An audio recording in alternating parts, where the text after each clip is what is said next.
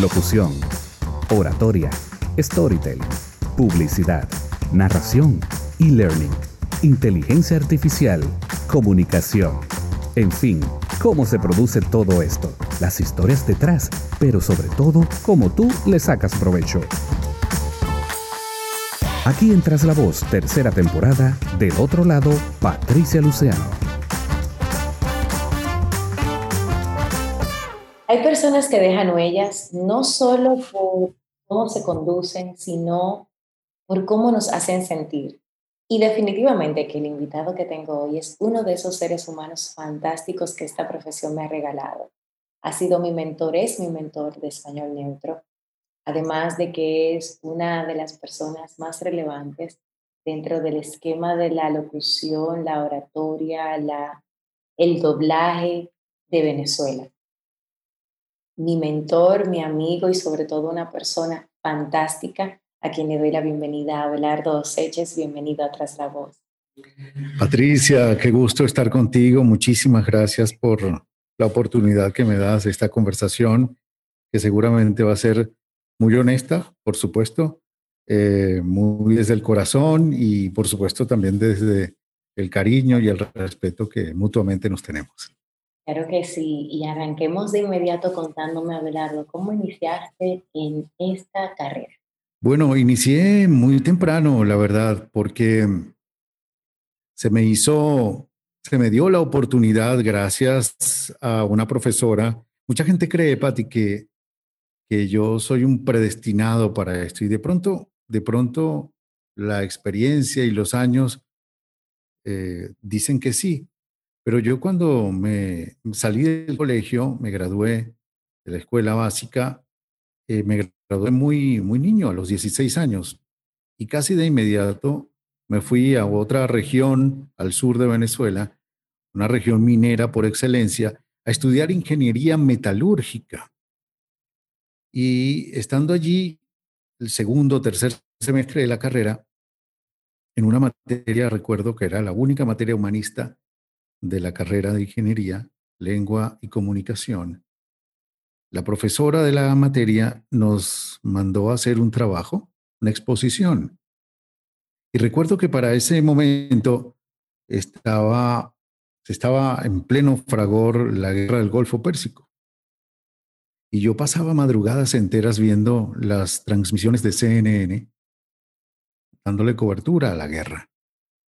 Y al final decidí hacer mi trabajo de exposición sobre eso, sobre la guerra del Golfo pero diseñé mi exposición como si fuese un reportaje periodístico y como si yo fuese un reportero de guerra.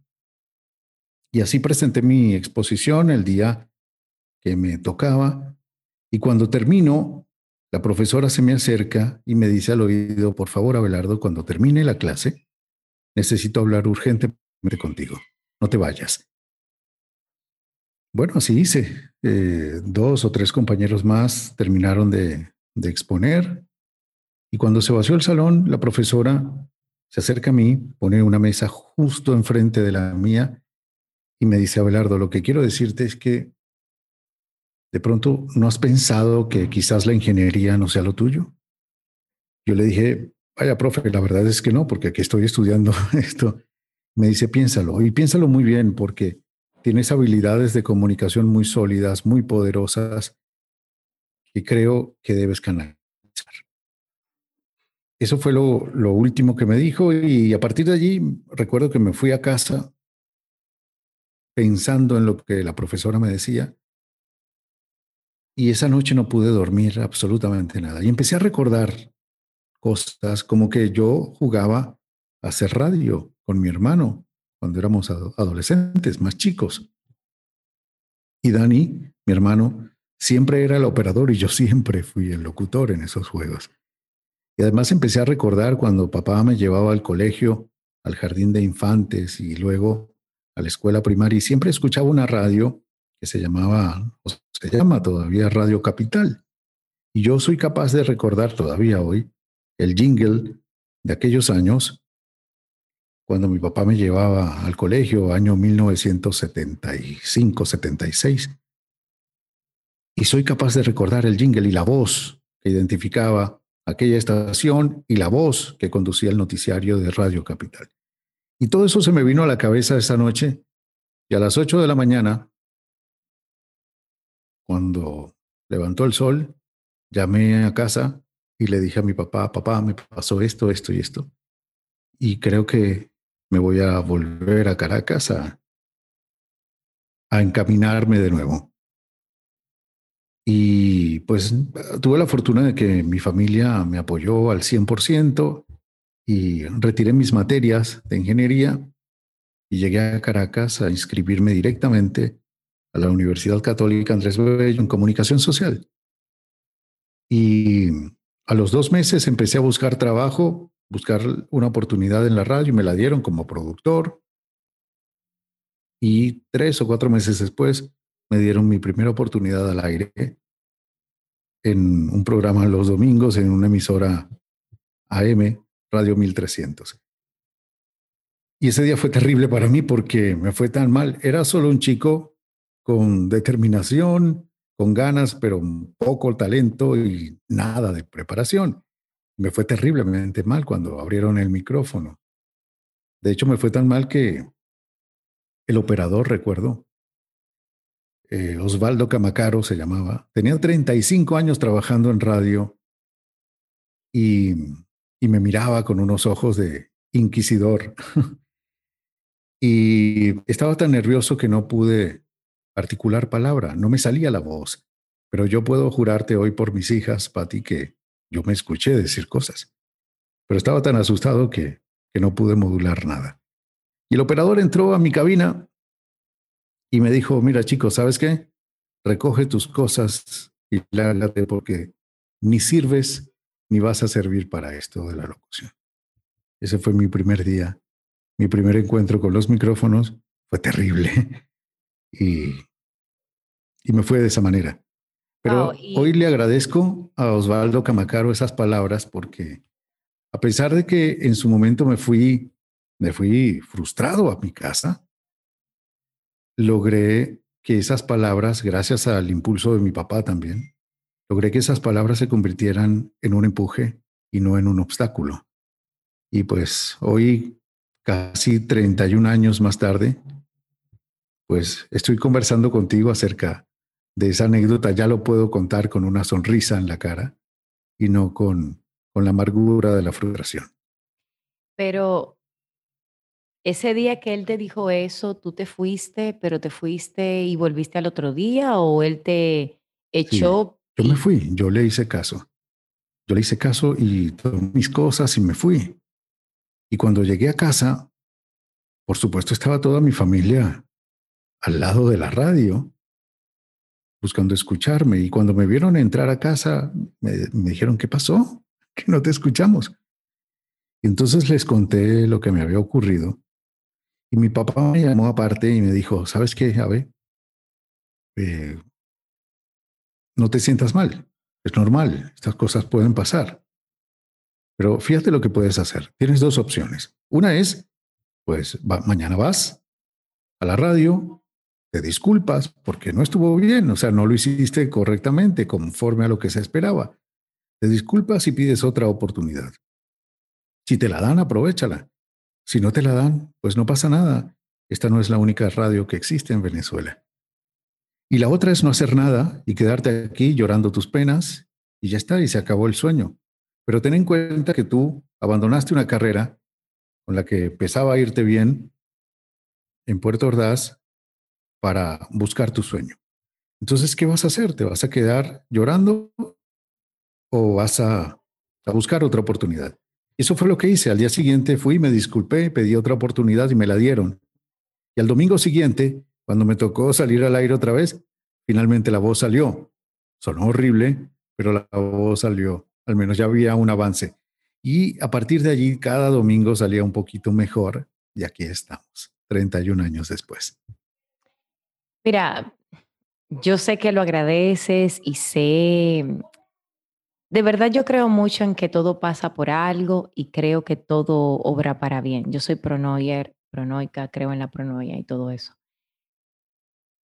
Sin embargo, quiero hacer un énfasis en esas palabras tan duras que te dijo esa persona, porque hay que reconocer y recordar que hace, hace muchos años atrás no había tanto cuidado por la sensibilidad del otro como viene sucediendo en los últimos cinco o ocho años. Antes las personas y los esquemas eran más crudos y yo lo comprendo.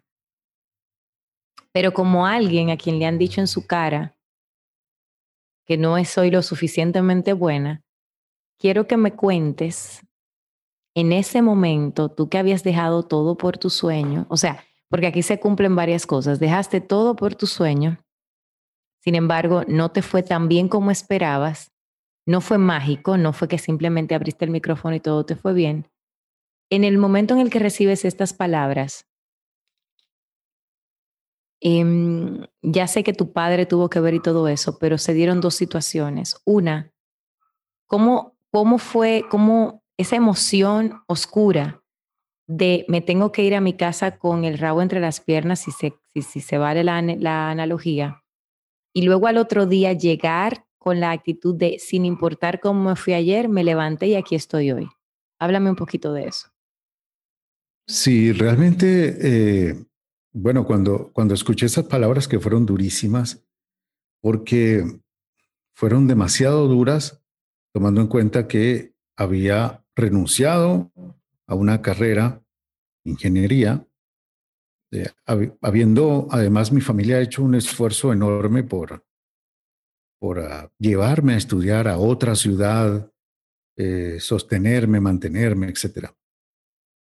Y renunciar a eso para volver supuestamente en busca de un sueño que iba a determinar mi vida y a la primera oportunidad fallar tan estrepitosamente como fallé. Y eso me produjo un sentimiento de profunda indignación, rabia, frustración, pero sobre todo vergüenza con mi familia, con mis padres. Eh, pena porque, bueno, fallé en la oportunidad que finalmente estaba buscando y estaba esperando. Y a pesar de eso, pues al día siguiente, con toda la vergüenza del mundo y bueno, con la humildad que da la inexperiencia, pues dije a la gente de la radio, yo sé que lo hice mal, pero, pero yo en serio quiero hacer esto y me voy a preparar a conciencia para lograrlo, no importa cuánto tiempo me tarde. Y si ustedes me quieren dar la oportunidad, yo la voy a aprovechar de algún modo. Y así fue, hablé con el corazón y, y, al final me dieron la oportunidad y, y poco a poco fui aprovechándola cada vez más. Pero consciente de que tenía que prepararme, tenía que estudiar mucho, tenía que conocer mucho, tenía que fijarme en las cosas que se hacían bien, en las buenas prácticas, tenía que buscar los mejores referentes posibles para poder avanzar en este mi sueño de vida y al final eso fue lo que terminó ocurriendo. Sin embargo, las palabras de Osvaldo Camacaro aquella tarde de domingo, el 6 de agosto del año 1990, eh, me las repitieron una y otra vez, muchas veces, muchas otras personas. Y a pesar de que me las repitieron muchas veces, la verdad es que no les hice caso, no me impactaron tanto como la primera vez, porque sabía que estaba en un proceso de aprendizaje, de formación, de crecimiento, que tarde o temprano iba a dar sus resultados. Por eso hoy cuando doy clases, Patti, le digo a los, a los alumnos, primero, crean en ustedes. Si tienen un propósito, si tienen una meta y trabajan por ello, pues más tarde o más temprano la van a conseguir. Y dos, entiendan que no hay manera de llegar lejos si no es a través de la concientización de tus propios eh, errores, de tus propias debilidades, y, por supuesto, el detalle de tus fortalezas. Cuando uno está claro en qué es lo que tiene que trabajar, en dónde apoyarte para hacerte mejor, más fuerte, pues las cosas se van dando de la, de la manera más natural posible, porque estás absolutamente claro y empiezas a crear esa barrera impermeable a, a, a la crítica destructiva que te va forjando en carácter, en criterio y también en formación. Y eso fue exactamente lo que me pasó, ¿no? Fui, fui generando esa, esa barrera impermeable, atendiendo a la crítica constructiva siempre, pero muy consciente de cuánto me faltaba por progresar y por aprender, muy consciente de las cosas que iba logrando y que se estaban notando en mí y muy consciente sobre todo del foco, ¿no? del, del objetivo, de la meta, y que sabía que, que, me iba a costar trabajo, pero, pero valía la pena el esfuerzo. Y hoy, casi 31 años después, como te digo, cuando hago el balance, que suelo hacerlo con cierta frecuencia, pues digo, pues valió la pena, valió la pena. No me fue nada sencillo, eh, pero valió la pena. Cada, cada palabra de estas duras, cada tropiezo, cada equivocación, cada error, cada fracaso, valió la pena porque hoy puedo disfrutar más y mejor de lo que hago. Yo en estos días hacía un post en Instagram y decía que yo en este momento de mi vida agradezco todo lo que hago porque todo lo que hago me hace feliz. Es decir, no estoy haciendo absolutamente nada que no me haga feliz. Y eso es una gran bendición que, celebro todos los días. Y, y, de pronto esa actitud de hoy, que la tengo desde hace un montón de años, es producto de esa, esos días duros de, del principio de mi carrera, que creo que me forjaron en carácter, en criterio y en, y en actitud. Me parece que sí. Yo sé que cualquier persona que conozca un poco de mi historia entiende por qué para mí todo lo que dices tiene un doble valor. Porque solo aquel que ha vivido el rechazo de, en primer plano y esa sensación de no soy lo suficientemente bueno puede entender lo que significa lo que estás contando. ¿Cómo fue entonces para ti tu primer logro? O sea, el primer comercial o aquello que tú dijiste, esto, o sea, la primera vez que te sentiste como, ok, voy en el camino correcto. Sí, fíjate, eh, unos seis meses después de, de, empezar a trabajar en esta radio, que quedaba en Caracas, yo vivía en una ciudad que queda a 20 minutos de Caracas en una ciudad satélite de la zona metropolitana, pero es una ciudad dormitorio. Eh, luego me enteré, a los seis meses más o menos, que en San Antonio de los Altos, que era mi ciudad, una ciudad de montaña espectacular, había una radio también. Entonces dije, pues me conviene más estar en esta radio. Estoy en un proceso de formación, me conviene más, está más cerca de casa, en fin. Entonces, bueno, escuché la radio y me puse a, conceptualizar un proyecto, lo estructuré y lo presenté. Pedí una cita con el director de la radio y se lo presenté. Yo tenía, todavía no había cumplido 17 años. Entonces, él me vio muy chico y, y creo que no le dio mucha importancia, ¿no? No abrió el proyecto, sino que lo puso en su escritorio. Y pasaron 15 días y no recibí respuesta. Entonces decidí volver, volver a la radio. Volví a citarme con él, me hicieron pasar y veo el proyecto justo en el mismo sitio donde lo había puesto la primera vez, dos semanas antes. Y le dije, bueno, señor, discúlpeme, yo vine a buscar mi proyecto porque está claro que no, no le interesó. Y esas palabras le dieron como pena al director y me dijo, no, no, no, disculpa, he tenido mucho trabajo y no he podido verlo. Si quieres, siéntate, yo leo y lo hablamos. Vio el proyecto, lo leyó y me dijo, me parece, me parece que está interesante. ¿Qué edad tienes tú? Y le dije, yo tengo 18 años, que era la edad legal para tener el certificado de locución. Yo ni tenía certificado ni tenía la edad. Tenía 17 apenas. Y, ah, 18, ¿y tienes certificado? Y le dije que sí. Y me parece interesante. ¿Y tú tienes anunciantes para este proyecto? Le dije, sí, claro, tengo cinco. Cinco, vaya.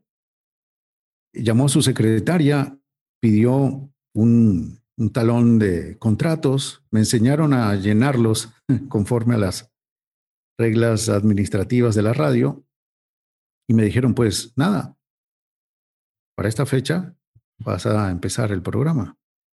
Me dieron fecha como un mes después. Y bueno, antes de que empieces tienes que traer los cinco contratos firmados. Y yo le dije, ok, perfecto, no hay problema. Salí de ahí, le estreché la mano. No lo podía creer que me habían dado un, un programa de radio para mí solo, este, pero tenía que conseguir los cinco clientes. Pues dos semanas antes del comienzo del programa llevé el quinto contrato firmado y a la fecha estipulada empecé mi programa. Y empezó a irme muy bien, empezó la gente a responder favorablemente al programa. Y de pronto no, no, no, me, no me puede enorgullecer mucho porque dije mentiras, pero cada vez que Carlos Bernal, que era el director de la radio, me decía, Belardo, tu certificado, por favor, lo necesito. Yo siempre le ponía una excusa se me quedó, lo olvidé, disculpa, lo siento, luego te lo traigo. Y así fue estirando, estirando, estirando el tiempo, hasta que un día llamó a mi casa y me dijo, necesito reunirme contigo. Habían pasado como cinco meses.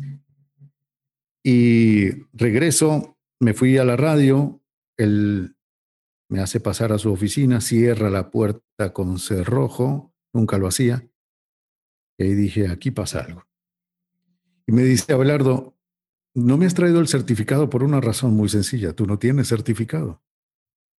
Ya lo averigüé en el ministerio que lo que ofrece el certificado y tú no estás en la data. Em, no lo tienes. ¿Qué edad tienes tú en realidad? Le dije, bueno, en realidad tengo 17 años. Y el hombre se puso las manos en la cabeza y, y me dijo, ¿sabes qué? Eh, yo debería despedirte, pero no lo voy a hacer, porque la verdad es que primero me recuerdas a mí cuando tenía esa edad. Y dos, ojalá todos mis talentos en la radio tuvieran la determinación que tú tienes. Lo único que te voy a pedir es que dejes de hacer los anuncios comerciales. Vamos a hablar con, el con un locutor de la radio, Johnny Medina, me acuerdo, para que él haga los comerciales Tú puedes conducir tu espacio, pero sin hacer mención de marcas.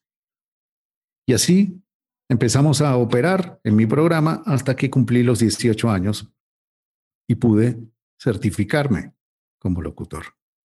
Yo creo que ese fue mi primer logro. Yo no lo mido como el primer comercial que hice o la primera promo de televisión o el primer doblaje. Yo creo que ese fue mi primer logro porque me hizo entender muchas cosas y, y las palabras de Carlos, el voto de confianza que me dio, me, me hicieron ver que, en serio tenía posibilidades de hacer una carrera con cierto éxito en, en, el, en el mundo de la radio y de la locución en general. Y, así fue, empecé y a los meses me llamaron de una estación FM y, y empezó mi carrera a, a, a fluir y a desarrollarse. Y aquí estamos, ¿no? Eh, ha sido un constante empezar por primera vez, todo el tiempo.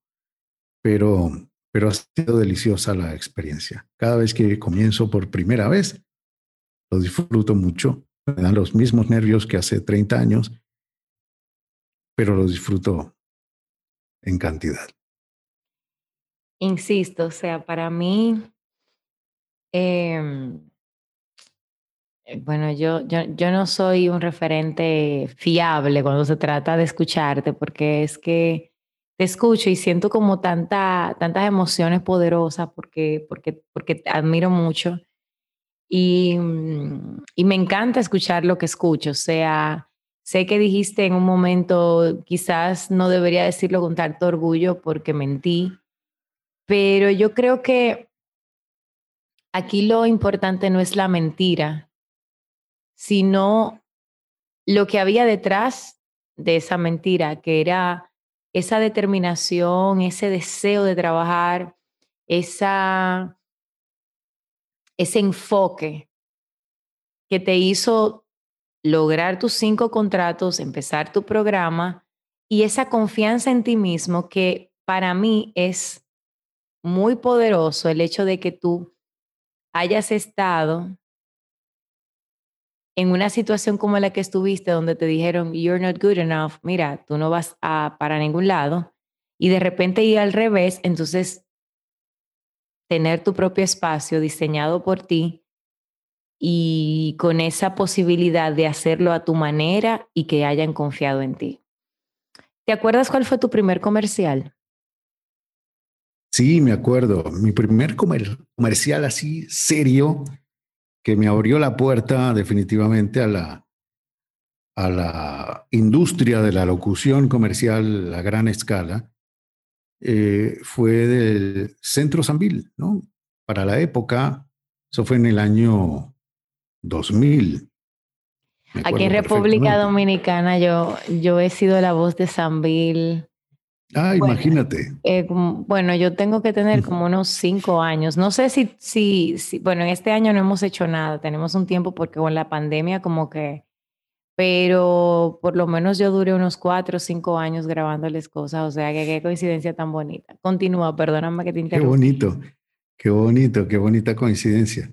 Pues sí, yo trabajaba en esa época en una radio ya en Caracas, uno de los principales circuitos, cadenas de estaciones en Venezuela, el circuito X, y eh, Centro Sambil, que había abierto en Caracas el mayor centro comercial y el más moderno de los malls, eh, pues estaba, estaba buscando una voz. Entonces hicieron un casting entre varias voces de varias estaciones de radio y la gerente de comercialización y ventas de la radio me dice, Abelardo, participa en este casting.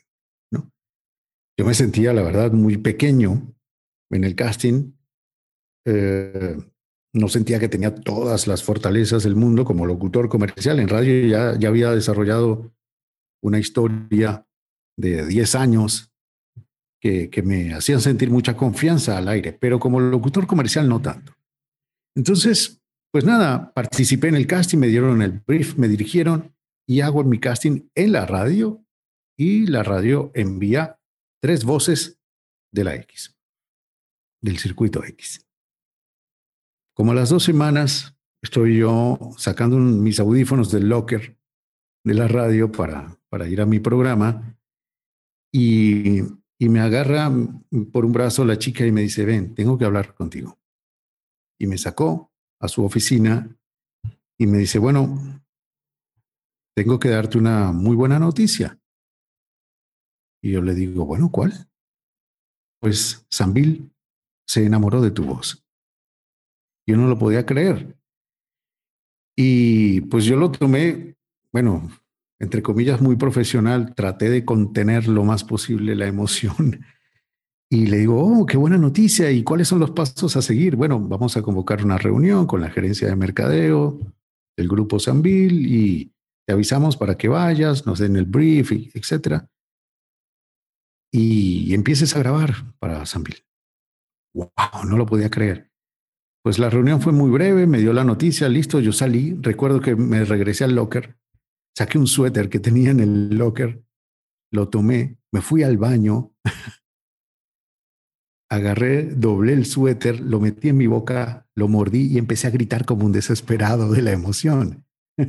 Porque en serio no lo podía creer, porque además en el casting habían participado grandes voces de Venezuela. Y gané yo, de pronto el, chico con menos experiencia en locución comercial. Y, y pues nada, eh, grabé más o menos lo mismo que tú, cuatro o cinco años, para Sanville fue él, fui la primera voz de Centro Sanville.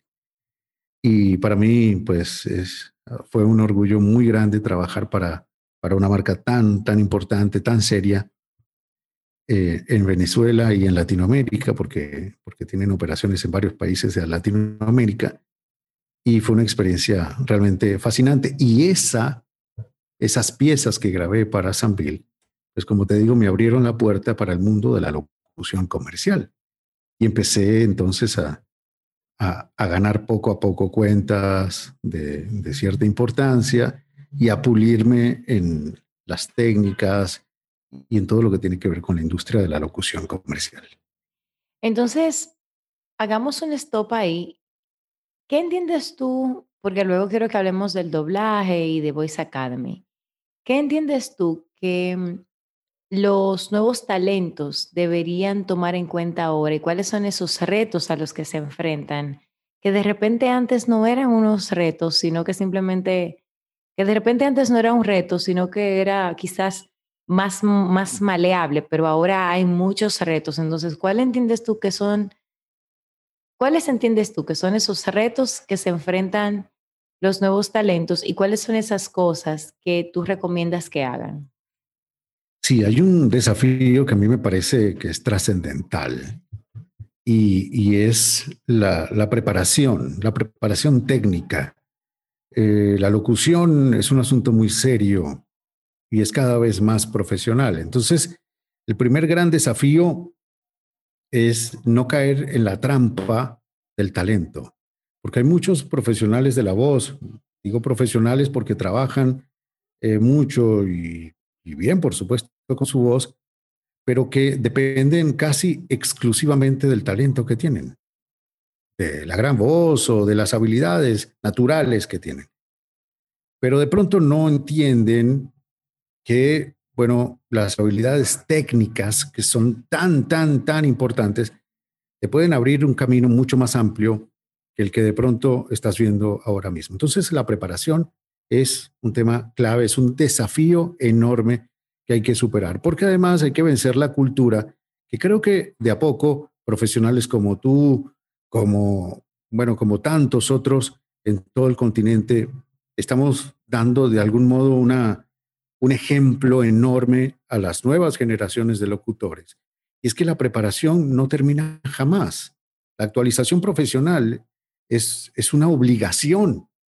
Yo siempre digo en mis clases que afortunadamente ni los médicos, ni los ingenieros, ni los pilotos de avión piensan como a veces pensamos los locutores, bueno, soy locutor, ¿y para qué voy a seguir haciendo cursos de locución o estudiando locución si ya yo soy locutor, ¿no? Bueno, menos mal un médico no piensa así, o un ingeniero civil no piensa así, o un piloto no piensa así. De lo contrario, pues hubiesen muertos a gran escala en hospitales, eh, las estructuras, edificios, casas se caerían a cada rato y hubiesen cientos de accidentes aéreos por semana es eso, es, yo creo que es un gran desafío. Otro inmenso desafío que de pronto no tiene que ver con las habilidades técnicas, pero es enorme desafío que tenemos por delante los profesionales de la voz y sobre todo los que están empezando a hacer carrera con cierto éxito, es mantener el ego a raya. Eso es tremendamente complicado, es una tarea muy difícil, porque bueno, de algún modo ahora nos llaman artistas de la voz. Y en esencia somos artistas muchas veces. Y como todos artistas tenemos pues, seguidores, tenemos fans, tenemos gente que alaba nuestro trabajo, gente que, a la que le gustamos como profesionales, gente que nos admira, gente que nos sigue, tenemos mucha gente que de pronto nos ve como referentes. Entonces es muy sencillo hoy día despegar los pies del piso y, creernos todo eso que nos dicen. Está cruzado de pronto por, por el fanatismo, que está cruzado por el cariño, por la admiración. Y si nos creemos todo eso y el ego se sale de control, pues es muy sencillo perderse en ese bosque tan tupido de, de halagos y, y, y, de cumplidos y de admiraciones, etcétera. Y eso te puede hacer perder tu carrera. Mira, yo... Te despegas de tu esencia, ¿no? Yo creo que te escucho y esa parte tengo que... Tú, tú eres una persona naturalmente, no quiero decir humilde, sí, pero sí eres muy modesto. Y Aquí hago un paréntesis porque aunque estoy de acuerdo contigo con el tema de que el ego no, no puede ser nuestra guía, lo que yo creo en ese sentido es que uno tiene que saber en qué momento es necesario uno manejar un perfil modesto y en cuál otro momento uno tiene que, aprovechar un poco ese, ese empujón hacia arriba que nos tenemos que dar a nosotros mismos, porque también a veces el medio puede ser aplastante. Hay tanta oferta, hay tanto colaborador, hay tanto compañero, que de repente empezamos a mirar para los dados y se nos olvida que somos buenos. Entonces, hago ese paréntesis allí, no porque entienda que, que sea muy importante el, el, mantenernos conectados al ego, sino porque a veces el uno no ser capaz de autorreconocer su valor, y no me refiero al valor de, ah, yo soy bueno, sino como a cuando haces un casting y sabes que, que Abelardo también va a estar en ese casting y, dices, no, espera, porque entonces em, eh, como Belardo va a estar ahí, seguro que él se lo va a ganar ya, sino que tú ahí, esos son los momentos donde si has de usar cualquier estrategia para tú elevarte, yo creo que es ahí, o sea, es en ese momento donde de repente tienes que mostrar tu, más que tu talento, tus habilidades.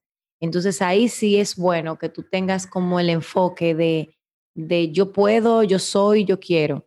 Ahora, el tema con los, con los seguidores y con Instagram y con las redes sociales es que hay una falsa sensación de, fama. Em, las redes sociales vinieron a darnos una sensación de si tengo mil seguidores en Instagram, ya soy famoso. Y nada que ver. Eh, muchas personas te siguen por la razón que sea y no necesariamente están conectando contigo o con lo que representas.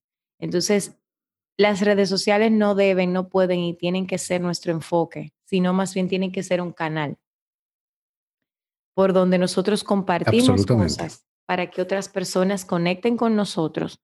Pero la, la verdadera intención, en mi opinión, debe ser inspirar. Inspirar a otros a encontrar su camino de la misma forma que nosotros encontramos inspiraciones en otras personas que nos pusieron en el, en el digamos que, en el camino correcto. Abelardo. Así es. Em, háblame de cómo llegas al doblaje. Sí, fíjate, el, doblaje, una vez que, que, hice una carrera bastante sólida en la radio, que empecé a, a hacer trabajos importantes en la locución comercial y en la locución corporativa, el doblaje fue como la, otra meta pendiente, ¿no? Otro escalón en la escalera. Eh, entre la locución corporativa y comercial y el doblaje, de pronto se interpuso la, locución de promociones para televisión, ¿no? Eh, me convoca una agencia de publicidad, por cierto, a un casting en un canal eh, internacional que tiene sede en Venezuela, Sun Channel, y me dicen, quieren hacer un casting, van ocho voces, incluyendo la tuya, a participar, etcétera. Y bueno, al final hice el casting, pasé todos los filtros y, me escogieron a mí. Pero yo seguía con la, con la idea del doblaje y empecé a prepararme a conciencia, tomé cursos, aprendí el acento neutro. Con el acento neutro, pues tuve una relación de amor-odio tremenda porque eh, me costó muchísimo trabajo aprenderlo, muchísimo trabajo. De pronto, creo que porque los cursos que tomé, pues estaban mucho más enfocados al doblaje en sí como técnica, pero daban por sentado el acento neutro. Entonces, me costó, me costó tremendamente porque yo siempre fui locutor y fui formado como locutor con técnicas de locución pero el doblaje es otra cosa. Y yo creo que por eso me costó tanto trabajo entender y asimilar el acento neutro. De modo que empecé a trabajar como autodidacta en el fortalecimiento del acento neutro y empecé a hacer pruebas o a pedir pruebas en estudios de doblaje y me fue terriblemente mal. Tan mal que fui 30 veces, 30 veces a pruebas en estudios y las 30 veces me dijeron que no, que no funcionaba, que el acento neutro no estaba, que me fallaba la interpretación, que esto, que el otro. Y pues nada, me fui atrás otra vez a seguir estudiando y preparando y practicando. Pero a la vez 31 me dijeron, está bien, quédate, quédate. Vamos a ver si, qué grabamos. Me hicieron esperar unos 10 minutos y llegaron con, me dijeron, me entregaron un libreto y me dijeron, ok, minuto 10.36. Ok, era un mesonero, recuerdo, un camarero. Y, y el hombre sonreía, salía en cuadro, sonreía y decía, gracias Señor. Y salía de cuadro otra vez. Y pues nada, lo vi un par de veces. El director me dice, ¿ves cómo sonríe? Es amable. Se inclina un poco hacia adelante y da las gracias. Pues haz lo mismo que él. Entonces eso fue lo que hice. Me incliné hacia adelante, sonreí y dije, gracias Señor. Y mi director me dijo, fantástico, vamos a hacer otra toma de respaldo, pero está muy bien. Volví a decir, gracias, Señor. Y listo. y de pronto digo, bueno, eh, ¿cuál es el siguiente punto? Me dice, no, es, es todo. Esa fue mi primera línea de doblaje y salí del estudio brincando de felicidad. Recordé el episodio del suéter mordido en el baño del circuito X y pero no podía gritar esta vez. Pero salí así de contento, a pesar de que solo había dicho, gracias Señor. Esa fue mi primera vez y a la semana siguiente empezaron, me dieron como 10 líneas más, siempre papelitos muy, muy chiquititos, muy hombre cuatro, mesero ocho y así, pero así es como se empieza en el doblaje. Y fui, yo recuerdo que cada vez que iba a grabar cualquier cosita de estas sencillas, me quedaba un rato, me escondía por allí, me quedaba un rato escuchando a grandes profesionales del doblaje en Venezuela, escuchando cómo resolvían escenas, cómo trabajaban los cierres del acento neutro, cómo preguntaban, cómo sonreían, cómo gritaban, cómo lloraban en acento neutro y fui grabando en mi memoria esas cosas, ese aprendizaje, y me iba a casa y practicaba y así estaba, ¿no? Y hacer sala me hizo entender un montón de cosas que ninguno de los cursos me había hecho entender.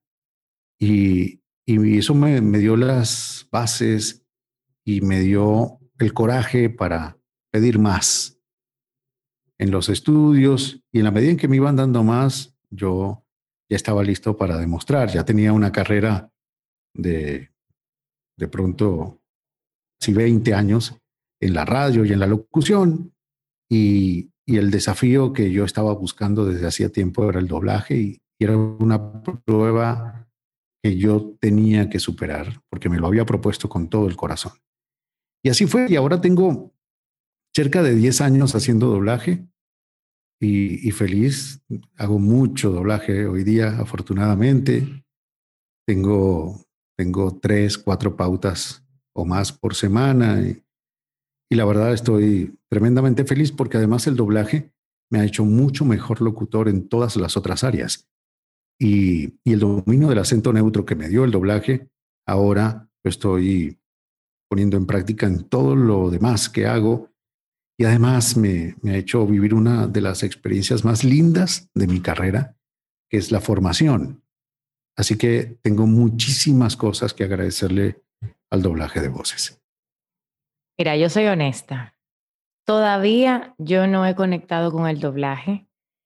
Em, de hecho, te comentaba antes de grabar este episodio que a lo mejor en no sé, en un año, dos años, a lo mejor yo me vea allí.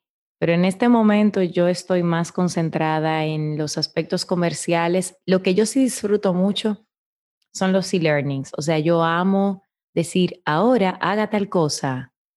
Se dio cuenta, haga tal otra. O sea, eso, eso sí yo me lo disfruto mucho.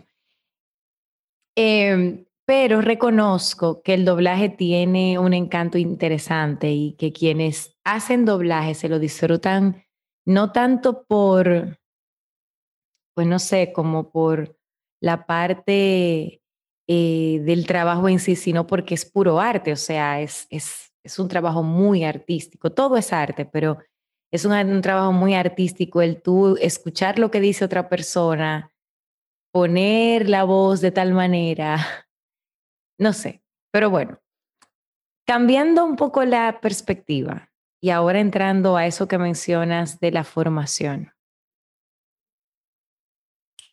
Eh, hablando de la formación en específico, ¿cómo iniciaste en la formación y tú que has pasado por tantas cosas, por, ¿cómo fue para ti darte ese permiso de voy a dar clases? Porque regularmente al principio uno no se siente pues como listo para eso. Siempre uno cree que hay otras personas que lo van a hacer mejor que uno. Entonces, ¿qué te hizo dar el salto?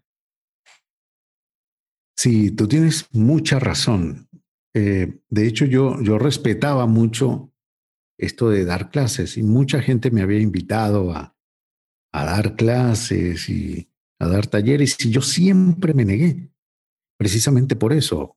Uno a veces tiene la sensación de que no, no estoy completamente listo para esto, porque lo haces desde el respeto a la enseñanza. Además, yo vengo de una familia en donde hay un montón de educadores. Mi madre, eh, una profesora con casi 50 años de carrera, eh, profesora de primaria, llegó a ser hasta directora de, uno de los principales colegios de mi ciudad.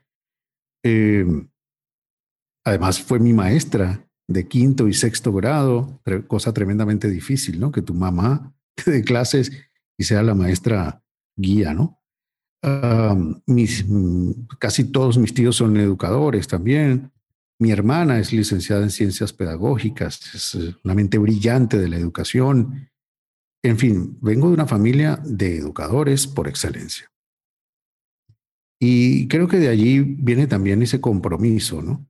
Pero yendo a la pregunta concretamente, hace cerca de, de 11 años aproximadamente, un gran amigo, locutor también, extraordinario locutor de radio, ya no vive acá en Venezuela, está en España. José Ramón Fernández diseñó una iniciativa que se llamaba Escuela de Medios, y él empezó por su cuenta a dar talleres de locución. Y un día me dijo, yo quiero que tú vengas veas cómo son los talleres y, y de pronto participes, ¿no? Te voy a tener como invitado. Y así fue. Me invitó y me hacía preguntas y yo respondía. Y cuando terminó esa sesión del taller, me dijo, ¿sabes qué? Yo quiero que tú des clases conmigo. Y nos vamos turnando. Eran clases los fines de semana y bueno, me pareció interesante y empezamos a hacerlo así. Empezamos alternando, ¿no? Un fin de semana él, un fin de semana yo, con grupos distintos y, y la cosa fue fluyendo y fui encantándome y enamorándome de esto de, de la formación. Y me preparé también a, conciencia, tomé talleres, tomé cursos para el tema del componente docente, etc. Tienes que hacer una, tienes que hacer una confesión. Di la verdad. ¿Quién es tu estudiante favorita? Dilo. Dilo Reconócelo aquí. Tengo muchas, tengo, tengo muchas. No, no, no, no, no. A mí me has dicho quién es tu estudiante favorita. Su nombre comienza con P y su apellido comienza con L. Tú me lo has dicho, así que reconócelo aquí ahora. Yo sabía, no es que yo te estoy condicionando. no, mentira, mentira. Em, no, tú eres, tú eres una gran alumna, una gran alumna. No, yo, para mí, ha sido, a mí lo he dicho muchas veces. Honestamente, yo me he sentido validada por ti. Eh, y, y, bueno, a donde quiera que yo llego, yo lo digo. Eh, he tenido muy buenos maestros, muy buenos. Yo no, yo, yo he sido muy afortunada porque he tenido muy buenos maestros. Pero reconozco que trabajar contigo es muy fácil. O sea, no es que, y cuando digo que es fácil, no es porque no haya mucho trabajo. Es que trabajar contigo es divertido. O sea, yo sé que esto es una carrera, pero yo siento que yo, particularmente yo, he pagado mucho el precio de hay que trabajar muy duro, hay que dar la milla extra. Entonces, trabajar contigo con una metodología donde yo no me siento que hago las cosas mal, sino que yo las puedo hacer mejores, pues es, es un cambio de perspectiva del cielo a la tierra para mí. Mira, de verdad, y hasta se me arroca el corazón al decir esto, o sea, ojalá y las personas tengan una idea de lo mucho que, que, que a veces uno se juzga a sí mismo por la capacidad que uno ve en otros y que a uno le hacen creer que uno debería tener. Albert Einstein lo decía mejor, si juzgas a un pez por su capacidad de volar, entonces hay un problema importante. Y yo siempre me sentí como un pez, o mejor dicho, bueno, sí, como un pez a la que... Como un pez que no podía volar. Como un pez que no podía volar, pero que aparentemente para yo ser considerada buena, yo tenía que volar. Entonces, trabajar contigo es muy fácil. O sea, esto ya no tiene que ver tanto con una pregunta, sino más bien como, como una experiencia de usuario, como, como un encuentro que yo he tenido contigo como alumna. O sea, la primera vez que yo te tuve en una de las masterclasses de los sábados, yo quedé impactada por lo fácil que fue para mí entender los conceptos, porque al final del día, las masterclasses era para una audiencia pero yo me las gozo completitas y yo cuando las hacía y cuando las retome, pues yo soy una estudiante más y estoy allí atenta a la moderación, pero también estoy atenta al aprendizaje. Y recuerdo que la primera vez que te escuché dando una masterclass, yo dije, wow, o sea, ojalá a mí me hubiesen explicado esto de una forma tan simple. Y no es que es fácil llevar a cabo necesariamente el los finales, Patricia, están los finales aquí, o, o di la palabra allá, o las sinalefas, o no sé qué. No, no es tan simple llevarlo a cabo. Pero cuando uno entiende las cosas, por lo menos mi perspectiva y lo que yo le digo a mis estudiantes y a mis asesorados, es que el truco está, o sea, el 50% del trabajo está en entender. Entonces, cuando yo pude entender lo que tú explicabas con respecto al español neutro, pero también a la interpretación, pero también al, al cómo usar mis propios recursos para lograr lo mejor de mí, se hizo fácil. Y entonces el que fuera fácil lo hizo divertido. Y de repente yo pasé de tomarme todo esto tan a pecho como de el mundo se va a acabar si no hago muy bien este casting, porque al final del día, por más que yo diga, ah, bueno, tómatelo suave, uno se lo toma suave, pero siempre hay esa pequeña duda de, ¿estaré haciéndolo bien? ¿Lo estaré haciendo correctamente? ¿Estoy usando la técnica como me dijeron que la utilizara? Entonces, cuando finally me encuentro contigo en un esquema como de, esto puede ser más simple, Sí, hay que practicarlo mucho para que sea simple, pero el entenderlo no tiene que ser tan profundo, puede ser algo más divertido. Y entonces me he divertido contigo, me he encontrado terminando una clase y sintiéndome poderosa. Y eso realmente me ha pasado, pero me ha pasado muy pocas veces. O sea, me había pasado antes, pero no me ha pasado tantas veces. Y, contigo me pasa, y contigo me pasa cada vez que trabajamos juntos. Entonces, ese es un testimonio que lo regalo, no, no es vendiendo un curso, a mí no me están pagando para que, digan, eh, para que diga esto, o sea, yo soy tu alumna, eh, eh, no soy tu influencer, pero lo digo con todo el corazón, o sea, para mí trabajar contigo lo mejor es que yo me divierto, que yo me la paso bien. Qué bonito escuchar esto. Y te agradezco tanto, tanto esas, esas palabras, porque fíjate, yo, yo siempre, desde el primer momento en el que me atreví a, dar una clase en esta experiencia de, de la Escuela de Medios con José Ramón, yo dije, yo tengo que ponerme en los zapatos del que está buscando aprender. Si yo veo las cosas desde la perspectiva del que lo sabe, ¿sí? Probablemente no me van a entender. Entonces, yo tengo que simplificar las cosas a tal nivel que sea entendible para el que menos capacidades tenga. Si lo entiende ese, lo va a entender cualquiera. Entonces me preocupé y me ocupé de diseñar mis clases con una metodología que sea primero sencilla, que sea simple, utilizando ejemplos, utilizando recursos visuales, utilizando formas que le permitan a todo el mundo adquirir los conocimientos que yo pueda impartir, pero desde una perspectiva ya más sencilla, más llana, más, más alcanzable y que sea replicable, porque de nada sirve que yo estructure una clase y sea muy técnico y muy florido en, en mi vocabulario y en la estructura de, de, toda la clase o de toda la materia, si al final el 30% o menos de la clase va a poder seguirla y va a poder implementar lo que está aprendiendo. De nada sirve. Entonces, de nada sirve mi conocimiento.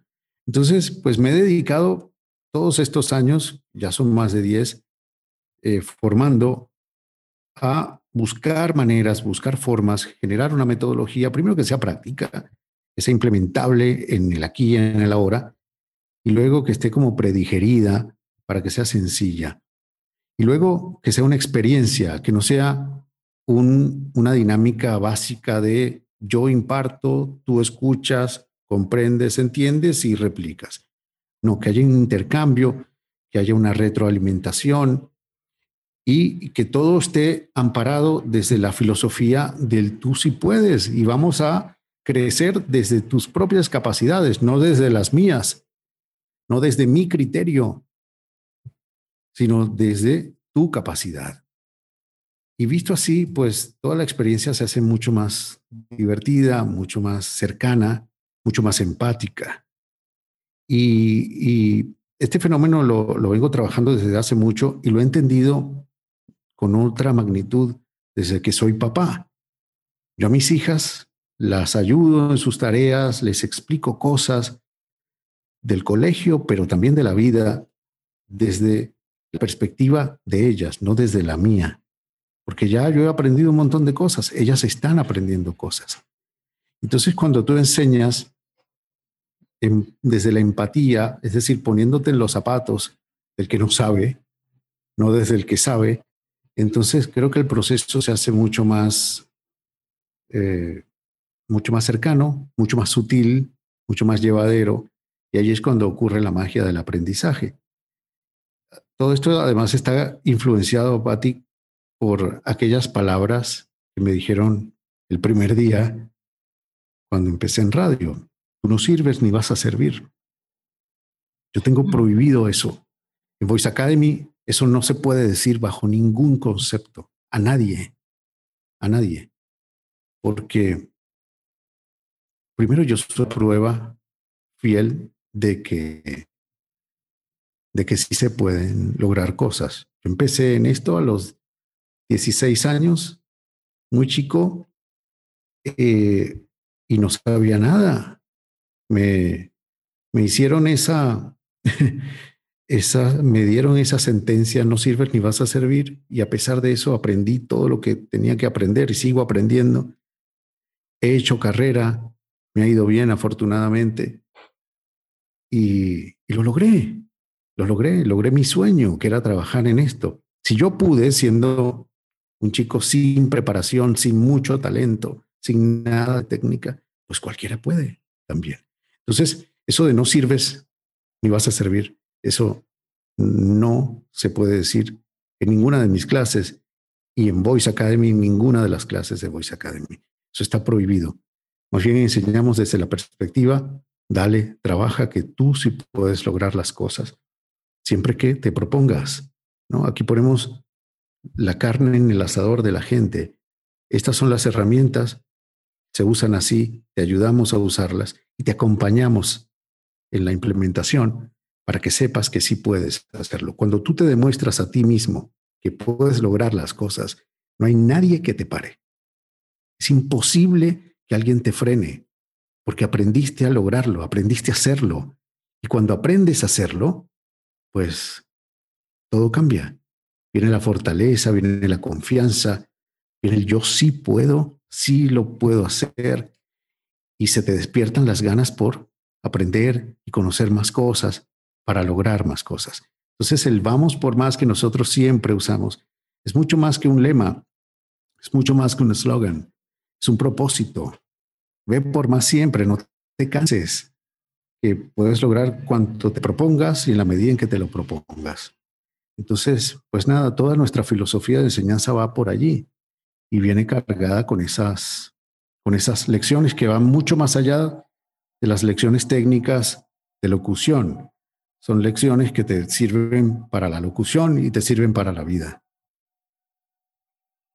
Bueno, yo, yo, yo creo que yo he sido muy enfática en mi cariño por ti y todo el tema, y no soy objetiva al, al manifestar mi cariño porque, porque definitivamente yo siento como, como si te conociera de toda la vida.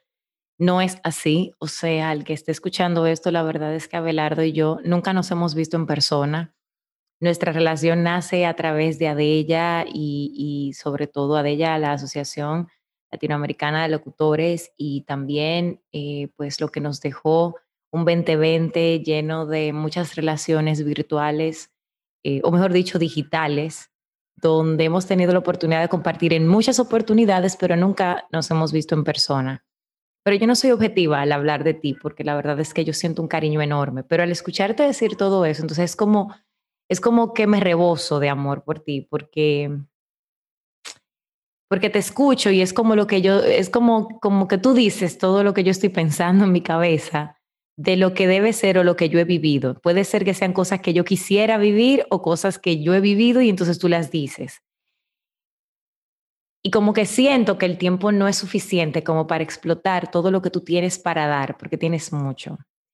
Así que darte las gracias por todo lo que tú has traído a mi vida, tus enseñanzas, tu don de gente, tu, tu nobleza. Eres uno de los seres más nobles que me ha regalado esta carrera. Em, y sobre todo, yo me siento muy feliz de compartir estos espacios contigo, de los proyectos que hemos venido discutiendo y que pronto vamos a retomar, porque ya lo conversamos por fuera.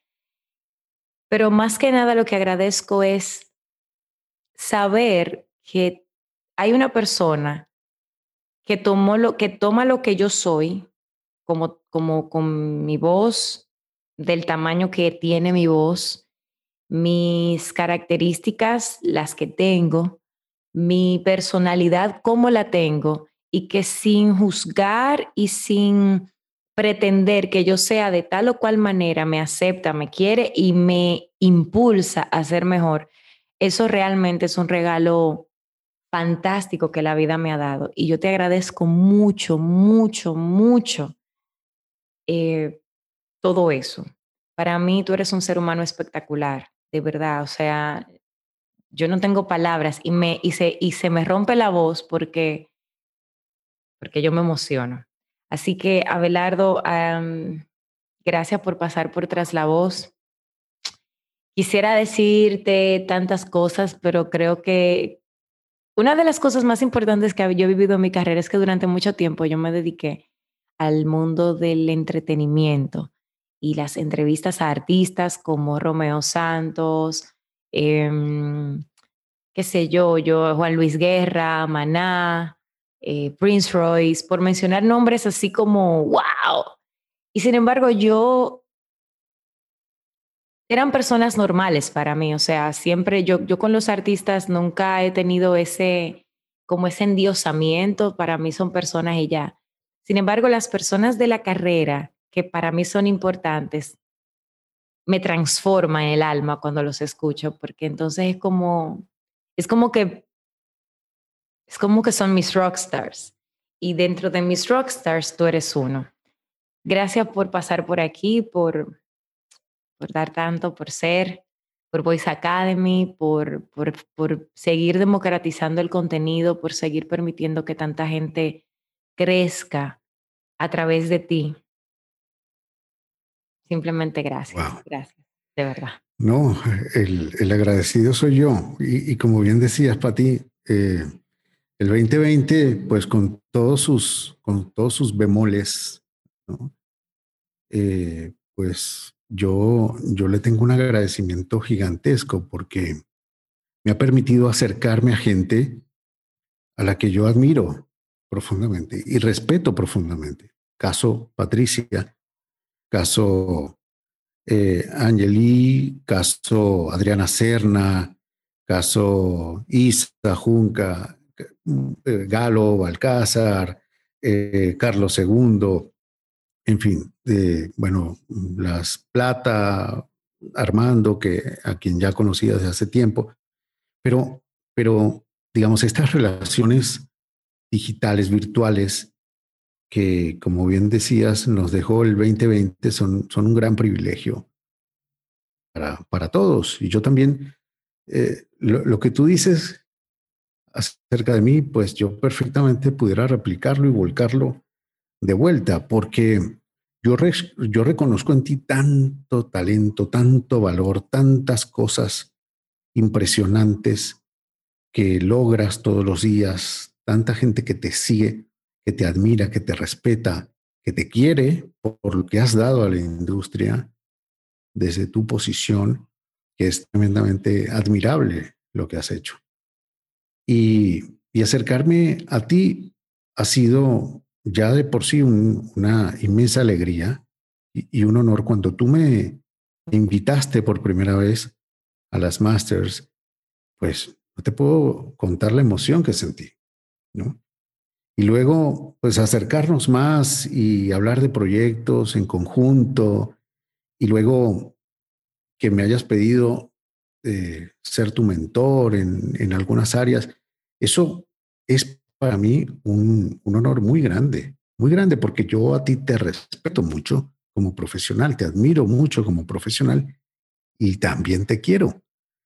Entonces, cuando una persona de, del peso de Patricia Luciano me pide trabajar codo a codo, es un honor, más que, más que una alegría, que también lo es, es un honor muy grande. Entonces, pues yo, como te digo, tengo el compromiso moral de decirte todas estas cosas también. Y que me hayas invitado a este espacio que ha sido tan galardonado, tan importante para mucha gente de la industria o no, pues es un tremendo privilegio que, que confieso tenía mucho tiempo queriendo disfrutar. Así que ah. yo estoy inmensamente feliz, agradecido y muy orgulloso, de verdad que sí. Muchas gracias. Bueno, pues así a ti que estás escuchando, eh, le damos las gracias a Abelardo Seches por pasar por aquí, por Tras la Voz. Y, y, quédate, quédate con nosotros, quédate porque van a seguir viniendo historias como estas, van a seguir llegando eh, técnicas, van a seguir llegando cosas para ti que definitivamente te van a seguir ayudando a crecer para que sigas siendo tu mejor versión. Soy Patricia Luciano, te invito a que nos sigas en las redes sociales. Me encuentras, encuentras a Abelardo Seches en Instagram. Asimismo escribes Abelardo Seches. También puedes buscar más información acerca de él y de Voice Academy en la web. Buscas Voice Academy o en las redes sociales también como Voice Academy. A mí me encuentras como Patricia Luciano en todas las redes sociales y te invito a que si este episodio te gustó, lo compartas que seguro hay alguien allá afuera que está necesitando saber que se puede empezar con poquito y se puede lograr mucho. Te mando un abrazo y nos escuchamos en un próximo episodio.